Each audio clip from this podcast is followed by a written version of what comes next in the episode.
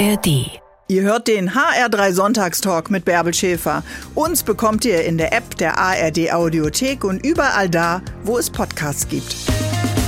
Hier ist der HR3 Sonntagstalk. Ich bin Bärbel Schäfer und habe mir heute einen Gast eingeladen, der schon so früh oder die schon so früh am Lenker war. Da werfen andere noch nicht mal das Laufrad weg. Herzlich willkommen, Sophia Flörsch. Guten Morgen. Hallo, freut mich hier zu sein, danke. Ja, du bist vom Beruf Rennfahrerin und heute unser Gast und wir wollen ein bisschen einsteigen in diesen faszinierenden Sport, der ja leider, muss man sagen, noch nicht von so ganz vielen Frauen betrieben wird. Es werden langsam mehr, aber vielleicht schaffen wir das ja heute im HR3 Sonntagstalk für diesen Sport zu begeistern. Du wohnst in München, IAA war ja München, Klimakleber waren da. Hast du irgendwas davon gemerkt in den in Vorwochen der IAA? Ja, schon. Also auch schon in den zwei Wochen davor waren die Klimakleber in München unterwegs. Aber die ERA an sich war sehr schön, ähm, war selber auch vor Ort auf der Messe draußen, hat den einen oder anderen Talk. Und ja, es ist immer schön, auch irgendwie das Autobegeisterte dann trotzdem zusammenkommen und die Faszination ja teilen. Ja, die Autowelt ist ja ganz schön massiv im Wandel. Dieser große Industriefaktor unseres Landes, da kommen wir vielleicht heute noch drauf. Aber man stellt sich ja bei dir, jemand, die Motorengeräusche mag, immer vor, als wohnst du an so einer achtspurigen Hauptstraße irgendwo in München und atmest die Abgase ein, oder? Beruhig dich Autolärm, Sophia. Also so ist es nicht. Ähm, aber klar, ich meine, ich bin mit den Geräuschen aufgewachsen und es ist mein Job, Rennfahrer zu sein. Aber auch bei uns im Sport ist ja der Wandel da. Ähm, ist egal, ob jetzt die Formel 1 schon mit Hybridmotoren fährt oder es ja auch schon hier und da eben Rennserien gibt, die allein Elektro angetrieben sind. Der Sport ändert sich ja dahingehend auch. Mhm. Sneakst du da auch schon mal rüber? Interessiert dich das? Man muss sagen, ich weiß nicht, ob die E-Serie wirklich die Zukunft ist. Ich glaube, das, das sieht man ja auch gerade so ein in der Automobilbranche generell. Ob Elektro überhaupt die Zukunft ist, stellt sich, glaube ich, gerade eher die Frage. Ich glaube eher, dass wirklich Biofuels, E-Fuels so ein bisschen ähm, ja, ernsthafter verfolgt wird. Und das ist auch bei uns im Formelsport. Also ich fahre ja Formel 3 mhm. und wir fahren jetzt schon mit 60 Prozent äh, Biofuels. Also ähm, das wird leider mal ein bisschen zu wenig kommuniziert. Aber was ist denn Biofuel? Klär mich mal auf. Also ich weiß nicht, wie deine Note war im Chemieunterricht, aber ist das so, wenn ich an der Zapfsäule stehe und E10 tanke oder ist das was anderes? Nee, also es ist umweltschonend. Ähm, ganz genau kann ich es dir auch nicht erklären. Also da ist halt kein CO2-Ausstoß vorhanden ähm, und dementsprechend eben für die Umwelt auch, auch eben nicht schädlich. Mhm, aber das heißt, als Leistungssportlerin, als Profirennfahrerin musst du dich eben solchen Themen auch immer wieder stellen. Und wird eure Haltung, euer Wissen dazu auch irgendwie abgefragt? Checken die äh, Techniker das mit euch, welchen Weg ihr gehen wollt? Also lustigerweise ist nur in Deutschland dieses Thema. Also ich bin ja ganz Europa unterwegs, beziehungsweise wir haben auch in Australien ein Rennen und in Bahrain und da ist das Thema ja überhaupt nicht vorhanden. Die einzigsten Fragen, die man, wenn man sie gestellt bekommt, ist in Deutschland. Ähm, und ich glaube, das sieht man ja auch auf der ganzen Welt so ein bisschen gerade, dass Deutschland da eben ein Riesenthema drum macht und ein Thema mhm. draus macht, ähm, aber auch Europa, sonst andere Länder da nicht so ein, so ein, so ein mhm ja, Thema draus machen. Und das ist so ein bisschen, ja, also klar muss man sich damit auseinandersetzen. Ich meine, mir persönlich ist die Umwelt natürlich auch ja sehr wichtig und ich versuche meinen Teil da beizutragen, aber ich als Einzelne werde da jetzt nicht nichts, nichts ändern mhm. und nichts. Ähm, aber Klimawandel können. ist natürlich ein globales Thema und es ist ja ein internationaler Sport. Also umso erstaunlicher, dass es eigentlich nur bei uns diskutiert wird, ja, weil den Wandel von Klima merkt man ja auch in anderen Teilen der Welt schon. Definitiv, aber man muss das auch, glaube ich, einfach immer in, in Relevanz sehen. Also mhm. ich meine, über den Fußball redet keiner, wie umweltschädlich der eigentlich ist, wenn da pro Wochenende, ähm, keine Ahnung, 80 bis 100.000 Menschen mit dem Auto an die Stadien anreisen und das jetzt nur in Deutschland. Und das ist ja auch, äh, sind auch mehrere Spiele pro Woche bzw. am Wochenende. Mhm. Und darüber redet aber keiner. Da sagt nur, weil da, keine Ahnung, wie viele Fußballspieler auf dem Fußballfeld nur mit dem Ball kicken, ähm, aber keine Autos bewegen, mhm. ist das dann anscheinend ein umweltfreundlicher Sport. Also stimmt ja auch nicht ganz. Und das ist, glaube ich, immer so, ja, einfach nur oberflächlich draufgeschaut. Okay, du hast es jetzt ausgesprochen und du bist unser Gast heute im HR3 Sonntagstalk. Ich freue mich sehr. Du bist Rennfahrerin in der Formel 3 und willst es in die Formel 1 schaffen. Korrekt. Und ich freue mich, dass du heute unser Gast bist. Sophia Flörsch, wir reden gleich weiter. Bis dann. Speed ist ihr Kick. Man könnte sie auch die Queen of Speed nennen. Ich freue mich, dass du heute einen kleinen Boxenstopp bei uns einlegst, liebe Sophia Flörsch. Du bist vom Beruf Rennfahrerin. Ich habe eben so flapsig gesagt, naja, du warst schon so früh mit den Händen am Lenker. Da hatten die anderen noch das Laufrad unterm Hintern. Was war denn deine Initialzündung für diesen Sport? Also bist du hinten auf dem Kindersitz immer schon ausgerastet, wenn dein Vater Donuts gefahren hat? Oder was, was ist das gewesen, was dich an diesem Tempo und an dem Fahrzeug äh, fasziniert? Also ich meine, ich habe mit vier mit dem Sport angefangen. Bei uns im Motorsport ist es so, dass du im Kartsport anfängst. Also das mhm. ist, sag ich mal, die, die Grundschule im Motorsport. Jeder professionelle Rennfahrer bzw. jeder Formel-1-Fahrer hat irgendwann mal im, im Kartsport angefangen. Und so auch ich, als ich vier Jahre alt war. Ich komme ja aus München und da gab es damals noch eine Kartbahn in Garching draußen.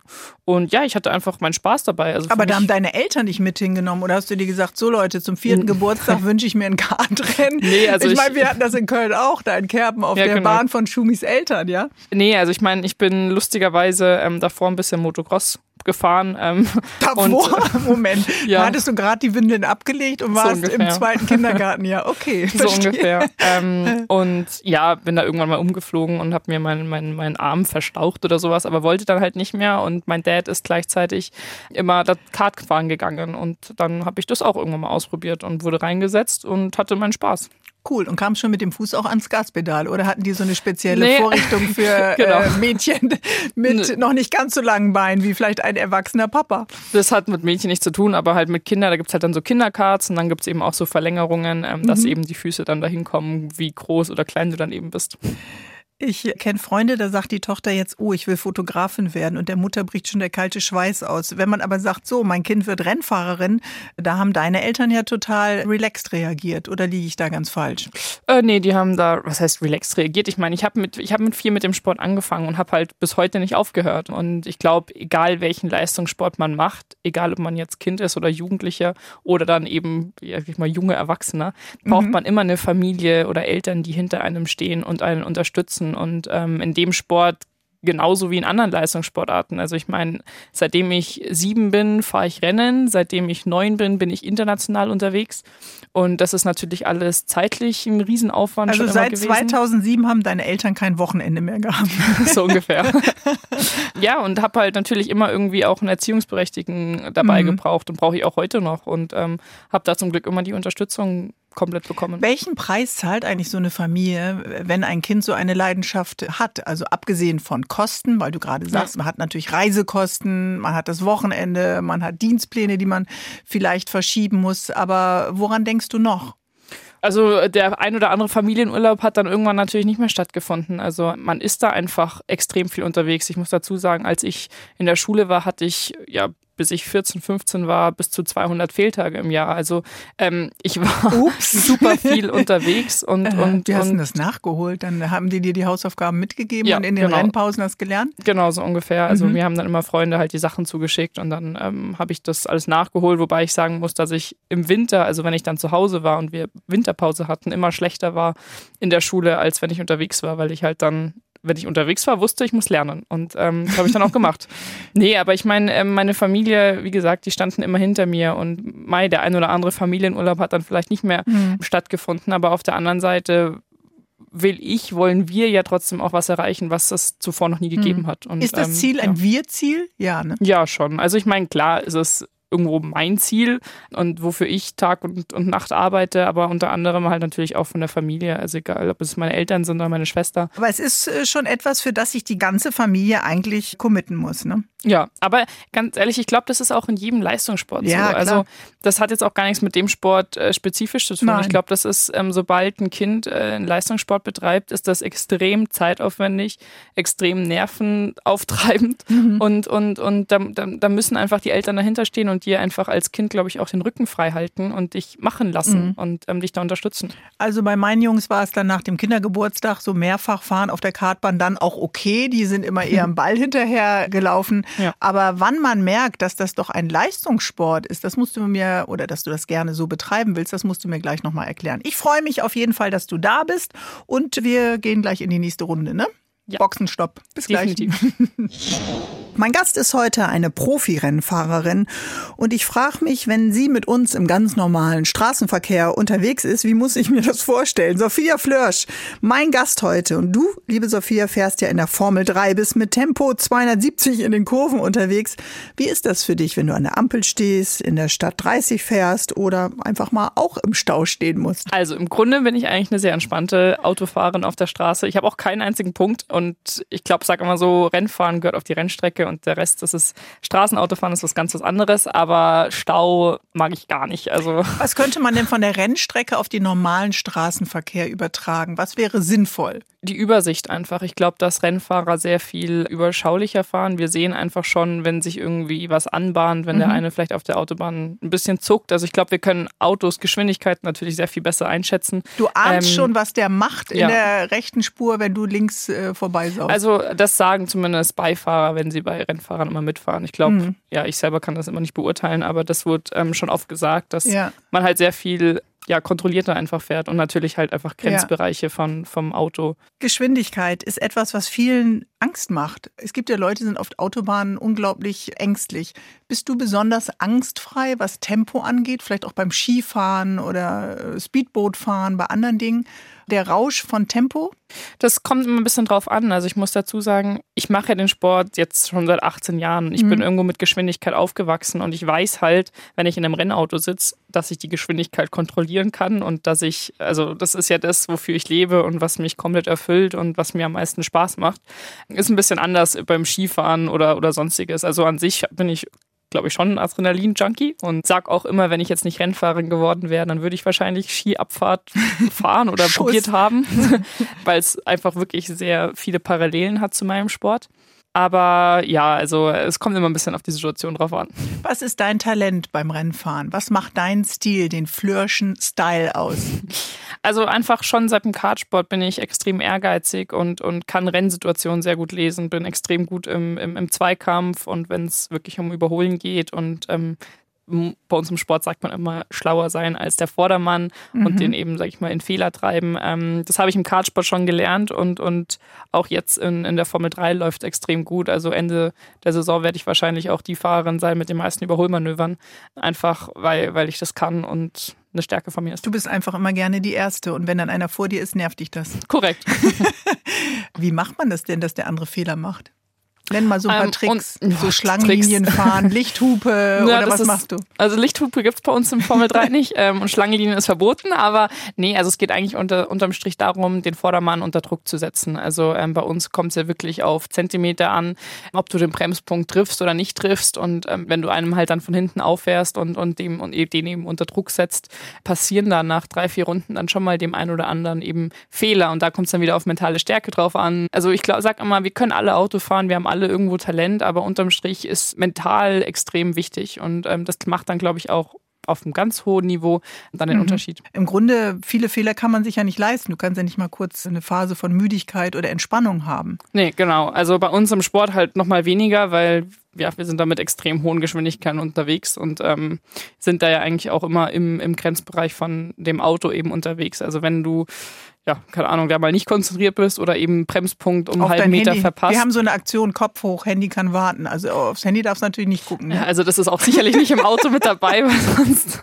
Nee, aber, aber ähm, da kommt es halt wirklich auf Zentimeter an. Und, und ähm, das wissen auch viele Leute immer nicht, weil viele immer, ja, aber das ist doch gar kein Leistungssport. Und dann muss man mhm. immer erstmal erklären, wie aufwendig der Sport ist und alles. Das ähm, nervt doch manchmal, ja. dass man das immer noch erklären muss, oder nervt dich das nicht mehr? Definitiv, definitiv. Okay, ähm, welche Frage ist die, die dich am allermeisten nervt, die ich dir gleich stellen darf? Also, ich hoffe, du fragst mich nicht, wie es als Frau in dem Sport ist. Ähm, warum kannst du die einfach nicht mehr hören? Was, warum ist der Nervlevel so hoch? Weil ich als Rennfahrer wahrgenommen werden will und ähm, mhm bei uns im Sport, das zeichnet diesen Sport einfach aus, kommt es nicht auf das Geschlecht drauf an. Okay. Jede Frau. Du hast jetzt auch nicht gegendert, du hast nicht gesagt, Nein. ich bin Rennfahrerin. Nein, weil ich, ich, ich mache den Sport, weil ich genau das liebe, dass wir alle Rennfahrer sind. Wir haben alle einen Helm auf und man sieht nicht, ob es ein Mann oder eine Frau ist. Mhm. Und du hast auch vom Geschlecht her einfach keinen einzigen Nachteil, wenn du im Auto sitzt. Okay. Und dementsprechend, ich will als Rennfahrer Rennen gewinnen und nicht als Frau irgendwelche Frauenrekorde okay. knacken. Das ist immer nice to have nehme ich auch gerne an, aber mir geht es darum, gegen die Besten meines Sportes zu gewinnen oder auch zu verlieren. Und wie man das schafft, damit wir dich auf dem Podest sehen mit der großen Champagnerflasche, das klären wir gleich, ja, liebe Sophia. Definitiv. Bis gleich. Die Nummer eins ist mein Gast auch gerne in ihrem Beruf. Sie ist nämlich Rennfahrerin. Sophia Flörsch ist heute mein Gast hier im HR3 Sonntagstalk. Liebe Sophia, was passiert denn eigentlich mit dir, wenn du deinen Helm aufsetzt und dich in deinem Rennwagen zusammenfaltest, so nenne ich das mal? Wie geht's dir so kurz vor dem Start bei einem wichtigen Rennen? Ich kann das gar nicht so beschreiben, aber es ist halt irgendwo mein Leben wirklich. Also ich bin natürlich irgendwo 100% fokussiert und konzentriert und denke an nichts anderes. Also mhm. ich bringe mal dieses Beispiel, wenn ich jetzt zum Beispiel ein Buch lese, dann passiert mir voll oft, dass ich zwar lese, aber eigentlich über was komplett anderes nachdenke. Das war mhm. auch in der Schule mal so oder wenn ich Auto fahre oder sonstig, also Straßenauto fahre oder sonstiges. Als aber Autorin bin ich darüber natürlich entsetzt, aber gut, das kann passieren. aber, aber im Rennauto ist mir das noch nie passiert. Also ich mhm. bin wirklich hundertprozentig darauf fokussiert, was ich jetzt in der nächsten Kurve mache oder wie ich eben am Vordermann vorbeikomme oder sonstiges. Und das erfüllt mich zu, zu 100 Prozent. Und ich bin natürlich auch extrem ehrgeizig und mhm. ähm, habe nur ein Ziel. Und was heißt das? Was dürfte man dann als Teamkollegin, als Teil des technischen Staff, als Familie auf gar keinen Fall mehr machen, so kurz vorm Start? Also im Grunde bin ich eigentlich dahingehend sehr offen. Also jetzt sage ich mal, äh, egal ob es mein Ingenieur ist oder Mechaniker, die sprechen mich sowieso an, aber die, die wissen auch, dass sie jetzt nicht mit mir über, keine Ahnung, den Kaffee von heute Morgen reden sollten. Ab einem gewissen Zeitpunkt vor, bevor es eben ins Auto geht, mache ich auch keine Interviews mehr, rede mit keinen Fans mehr, einfach weil dann natürlich diese Konzentrationsphase äh, losgeht Verstehe. und du einfach, ja, sag ich mal, Gehst du nochmal die, die Strecke kommst. durch, äh, nochmal so die ersten Kurven oder wie merkt dann auch die anderen Fahrer und Fahrerinnen, es gibt ja auch einige wenige manchmal, mit denen du auch im Rennen bist, dass du selbstbewusst bist. Also du hast die Karosserie deines Wagens, du sitzt da, du hast deinen Plan, du sagst, du bist selbstbewusst und willst eigentlich nur gewinnen. Wie kann man das in einem Auto ausstrahlen, dass man selbstbewusst ist? Naja, einmal natürlich durch Leistung. Also mhm. Ich meine, über so eine Saison hinweg fährt man ja auch einfach zehn Veranstaltungen miteinander. Man kennt sich ja, also es sind jetzt in der Formel 3 zum Beispiel 30 Fahrer. Und wir kennen uns ja alle auch schon über die letzten Jahre hinweg und man weiß, wie gut oder schlecht der andere oder die andere ist oder wie auch immer. Ich glaube, jedes Mal, wenn du jemanden überholst oder wenn ich jemanden überhole. Überraschen, unberechenbar sein. Genau. ist das? Auch, ja. Hat mhm. der andere natürlich Respekt vor mir, weil er weiß, dass ich schneller bin und ihn okay. überholen kann. Jetzt sagst du, du hast alles im Griff. Du trainierst auch außerhalb des Wagens natürlich unglaublich viel. Fitnesstraining, Boxen, Laufen, ja. Joggen, Schwimmen, Schlafen, alles, was dazugehört.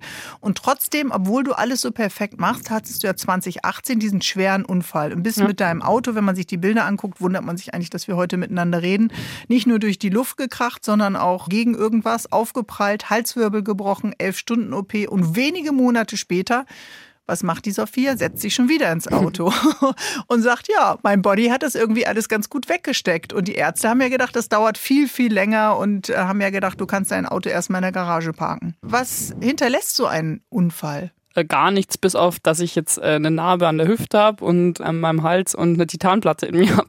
Aber an sich. Ähm, Piepst immer bei der Flughafenkontrolle. ja, genau, genau.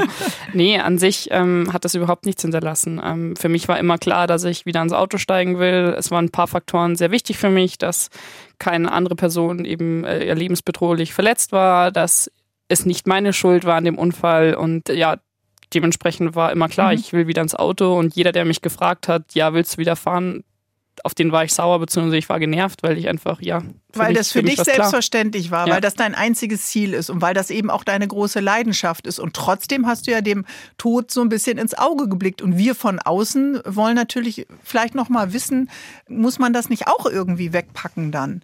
Ja, ähm, also ich meine, klar ist, ich glaube, jeder Rennfahrer ist sich bewusst, dass der Sport gefährlich ist. Mhm. Also das war ich mir davor, das bin ich mir auch jetzt bewusst. Aber zum Beispiel Niki Lauda oder sowas, das ist ja auch alles schon vor vielen, vielen Jahren passiert. Also seitdem ist ja sehr viel bei uns im Sport passiert, was eben Sicherheit angeht. Egal, ob das jetzt eben die Streckensicherheit ist oder eben diese Autos. Also die Autos sind so sicher wie noch nie und dementsprechend sind auch die Todeszahlen etc. Mhm. in den mhm. letzten Jahren extrem gesunken. Und, das ist ähm, so, ja? Ja, ja, das ist definitiv. Mhm so. Also, also Senna war damals eigentlich, der Unfall von Ayrton Senna war mhm. eigentlich ausschlaggebend, dass ja die Sicherheit sehr viel mehr verbessert wurde und jedes Jahr kommen da neue Verbesserungen. Ähm, aber klar passieren hier und da Unfälle, genauso wie meiner war, war auch nur, sag ich mal, Glück, dass ich eben jetzt heute da sitze und keine Einschränkungen habe etc.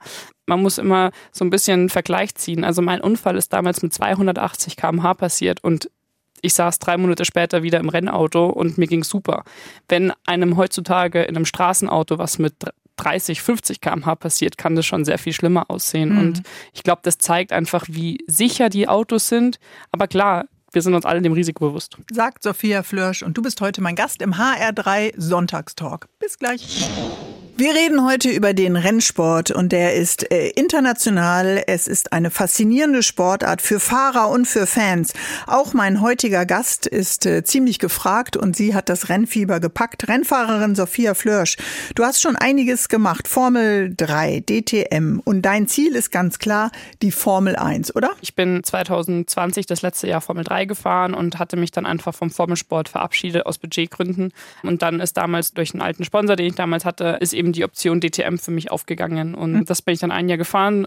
2021 war auf jeden Fall sehr toll, wieder eine deutsche Serie auf, auf deutschem Boden, sag ich mal, zu fahren, mit deutschen Fans etc. Aber habe da auch festgestellt, dass GT3-Fahrzeuge, die kann ich auch noch fahren, wenn ich 40 bin, sag ich mal so. Und dass ich eben wieder in Formel Also wäre ich in der Klasse jetzt. es ist halt, also GT3-Fahrzeuge sind halt, sag ich mal, am leichtesten zu fahren.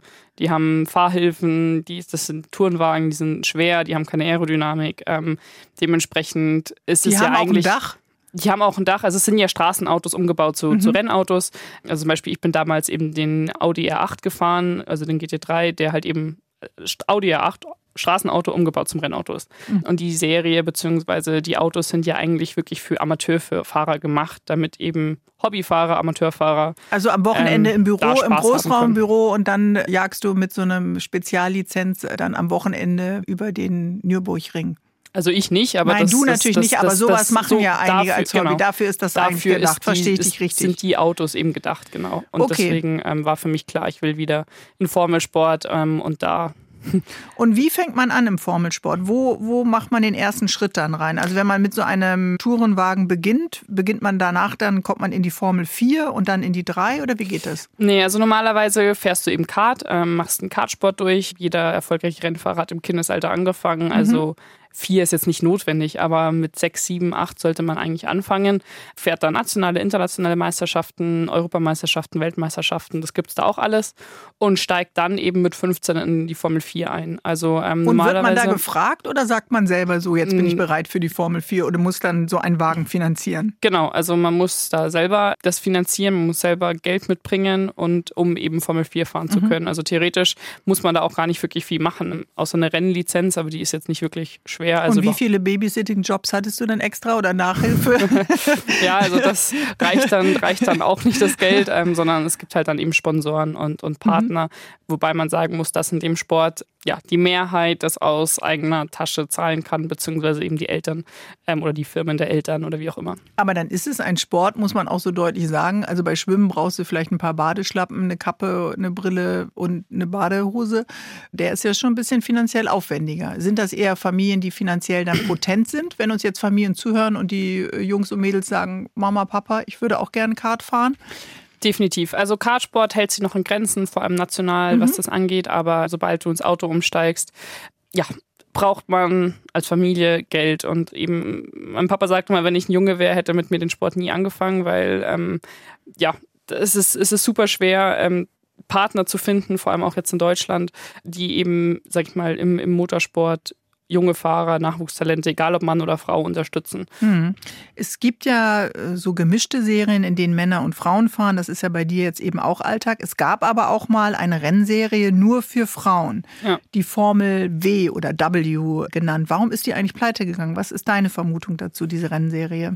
Unterm Strich war die Rennserie eigentlich nur ein Marketingprojekt, beziehungsweise ja, die wollten halt damit Geld verdienen, indem sie ähm, ja eine rein Frauenserie machen und irgendwie Sponsoren finden, die mhm. dann die Serie finanzieren und haben sie halt nicht gefunden und dementsprechend ist die Serie dann pleite gegangen, weil auch die eben die Investoren irgendwann gesagt haben, wir stecken da kein Geld mehr rein. Irgendwann was ja eigentlich was schade ist. Also es könnte ja sein wie beim Frauenfußball, dass immer mehr Mädchen dann auch sagen, ich will das auch machen. Man braucht ja Vorbilder. Wer waren deine Vorbilder? Man braucht definitiv Vorbilder, aber wieso muss man dafür eine Frauenserie machen? Mhm. Ich meine, in der Uni studierst du ja auch zusammen, weil es möglich ist. Warum muss man das dann mhm. bei uns im Sport trennen? Ähm, nur damit man ja, Marketing betreibt. Also da müsste man eigentlich eher, keine Ahnung, vier, fünf Frauen, die schon im Motorsport unterwegs sind, sponsoren und denen die Möglichkeiten geben, es in die Formel 1 zu schaffen, weil dann gibt es richtige Vorbilder. Dann fährt eine Frau okay in der Königsklasse und die Welt sieht, dass es möglich mhm. ist. Und, und dann fangen ist, Mädels an. Und da gibt es da Vorbilder für dich in den gemischten Serien, also da, wo eben Männer und Frauen fahren?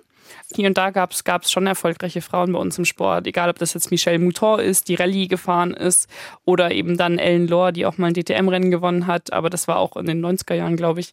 Also das ist alles schon ein bisschen her, aber in der jetzigen Zeit nicht. Wobei ich auch, ganz ehrlich, ich war schon immer, ich hatte damit kein Problem. Also ähm, für mich war dann irgendwann eben Michael Schumacher mein Vorbild, dann Sebastian Vettel und jetzt ist es eben Lewis Hamilton seit mehreren Jahren.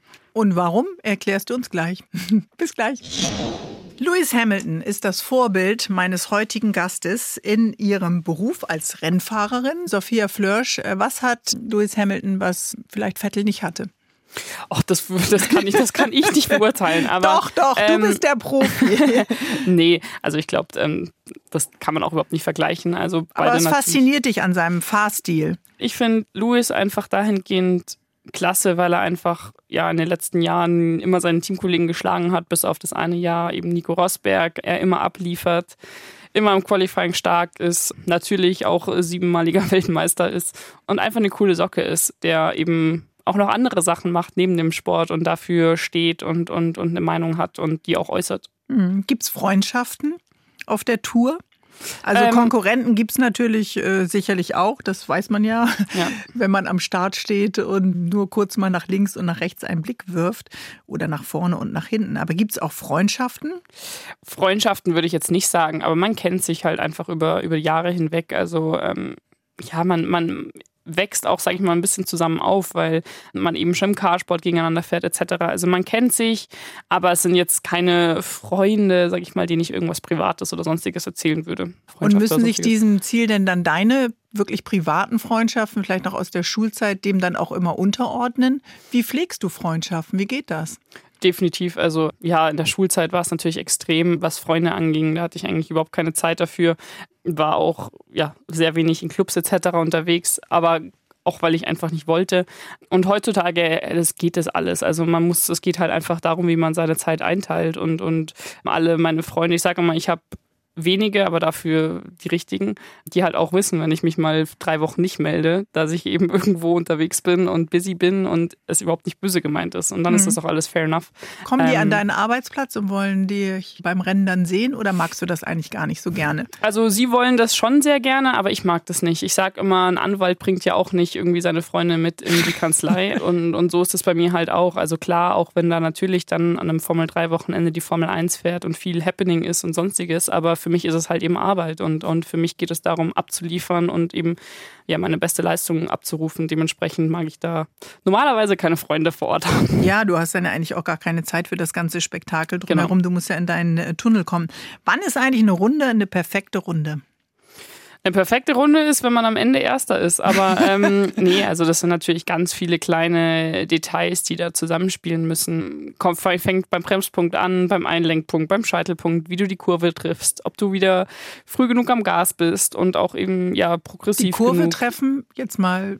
Also jetzt mal ganz grob gesagt, ist es ja so, dass wenn man eine Kurve fährt, dass man die Kurve außen anfängt, mhm. außen anfährt. Und dann nach innen. Genau, und dann nach innen zieht zum Scheitelpunkt. Genau, zum Scheitelpunkt und dann sich wieder raustragen lässt. Aber der raus, das raustragen lassen sollte automatisch passieren, weil man einfach eben wieder aufs Gas geht. Mhm. Ähm, das ist mal ganz grob gefasst. Und da gibt es halt ganz Danke, viele dass kleine, du auch jetzt extra etwas langsamer und deutlicher sprichst.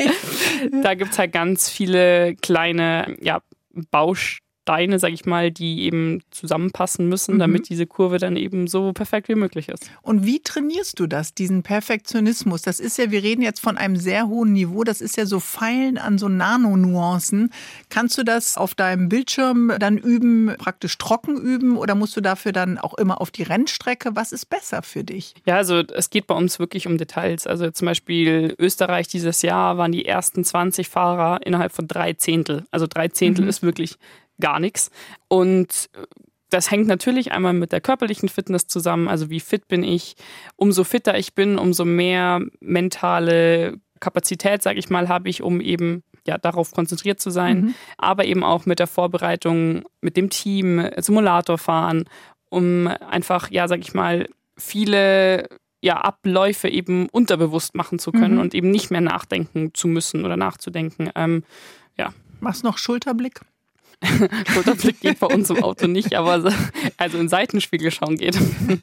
Und was heißt das jetzt? Drei Zehntel waren die ersten. Das heißt, äh, diesen Scheitelpunkt getroffen und sich wieder raustragen lassen beim Gas geben, das haben die geschafft in drei Zehntel Sekunden oder was? was? Also jetzt am Ende von der Runde war halt ein Unterschied von drei Zehntel von Platz mhm. 1 bis Platz 20, was halt wirklich gar nichts ist. Und ähm, das hängt dann natürlich nicht nur von der Fahrweise eines Fahrers ab, sondern das Auto muss ja auch funktionieren. Also das ist jetzt auch wieder ein bisschen anders wie im Tennis, wo du als Sportler na, über na, ich bin ja Tennisspielerin ja. lange gewesen. Da kannst du natürlich auch die Bespannung, das Gewicht. Ja, klar, aber das sind jetzt vielleicht vier, fünf ja, ähm, stimmt, Sachen bei uns im Auto. Also ein Auto hat mehrere tausend Teile an Bauteilen, sage ich mal so. Mhm. Und das muss alles funktionieren. Und das kommt auf den Luftdruck drauf an, auf den Motor, auf ganz, ganz viele Sachen, die eben dann auch entscheidend sind. Und eben oh Mann, dann ist so das Team ja auch wichtig, die dafür können. verantwortlich sind. Ne? Meistens sogar wichtiger als der Fahrer, ja. Und wie findet man das perfekte Team? Besprechen wir gleich mit mit dir, liebe Sophia. Wie findet man das perfekte Team, damit der Traum vielleicht wahr wird, irgendwann in der Formel 1 die Grand Prix-Preise abzuräumen? Denn das erwarten wir natürlich von Sophia Flörsch, die heute unser Gast ist. Und dann können wir sagen, damals, 2023, im September, haben wir schon davon gesprochen. Genau. Ja, und du sagst es gerade jetzt ohne Quatsch. Also ein Team von Ingenieuren, von Mechanikern ist ganz, ganz wichtig. Aber wie findet man die richtigen Leute? Also bei uns ist das alles ein bisschen anders im Sport, weil du, ähm, also es gibt natürlich einmal die Formel 1, das sind Hersteller, ähm, ja, das sind, das sind Automarken, wie auch immer, die da unterwegs sind. Und dann gibt es eben die Nachwuchsserien mhm. Formel 2, Formel 3, Formel 4 und noch vereinzelt ein paar andere, wo es auch Rennteams gibt, aber das sind Privatteams. Also das ist dann Person XY, die eben die Idee hatte, ein Rennteam zu starten und sich dann eben Ingenieure, Mechaniker ja, zukauft. Und du als Nachwuchsfahrer gehst eben zu so einem Privatteam und ja, willst bei denen eben für eine Saison fahren in der Formel 3 oder sonstiges und musst eben Summe XY dafür zahlen, hast aber dafür dann eben das Auto und die Ingenieure und Mechaniker eben, die sind mit in diesem Paket, sag so ich mal, Paket. gestellt. Mhm. Genau. So, und umso mehr, und das ist jetzt eben so ein bisschen der Nachteil an dem Sport, umso mehr Budget du hast, bei umso besseren Teams kannst du fahren. Aha, also, da sind wir wieder beim Geld. Genau, korrekt. Also da sind auch in der Formel 3 große Schwankungen von Top-Teams. Mhm und eben, sag ich mal, den Teams, die eher hinten fahren, was eben auch das Budget drauf äh, ja, ankommt. Und Aber was haben halt die da mit mehr Budget? Die haben noch bessere Ingenieure, die noch genau. anders feilen, die noch den Luftdruck anders setzen oder das Lenkrad anders einstellen oder was können die dann mehr mit dem mehr Geld? Genau, so grob gesagt. Einfach besseres Personal, aber auch mehr Testmöglichkeiten, mhm. mehr Möglichkeiten, Sachen zu entwickeln, neuere Geräte. Also da sind ganz viele, ja, Bauteile, sage ich mal, auf die es dann eben auch wieder drauf ankommt, wo das Geld dann eben reingesteckt wird und eben so ein Team dann eben auszeichnet. Unterm Strich kommt es bei uns im Sport immer auf Kilometer drauf an. Also umso mehr du testen kannst als Fahrer und auch als Team, mhm. umso besser, wirst du. Also dass ich sage immer, ist wenn, wie in einer Beziehung. Also man ja, muss, oder, du musst das Auto ja auch kennenlernen. Ja, oder ich sage auch immer, wenn ein Federer nur die Hälfte trainiert hätte wie vom wie der Nadal, mhm. dann hätte er auch nie gewinnen können gegen ihn so.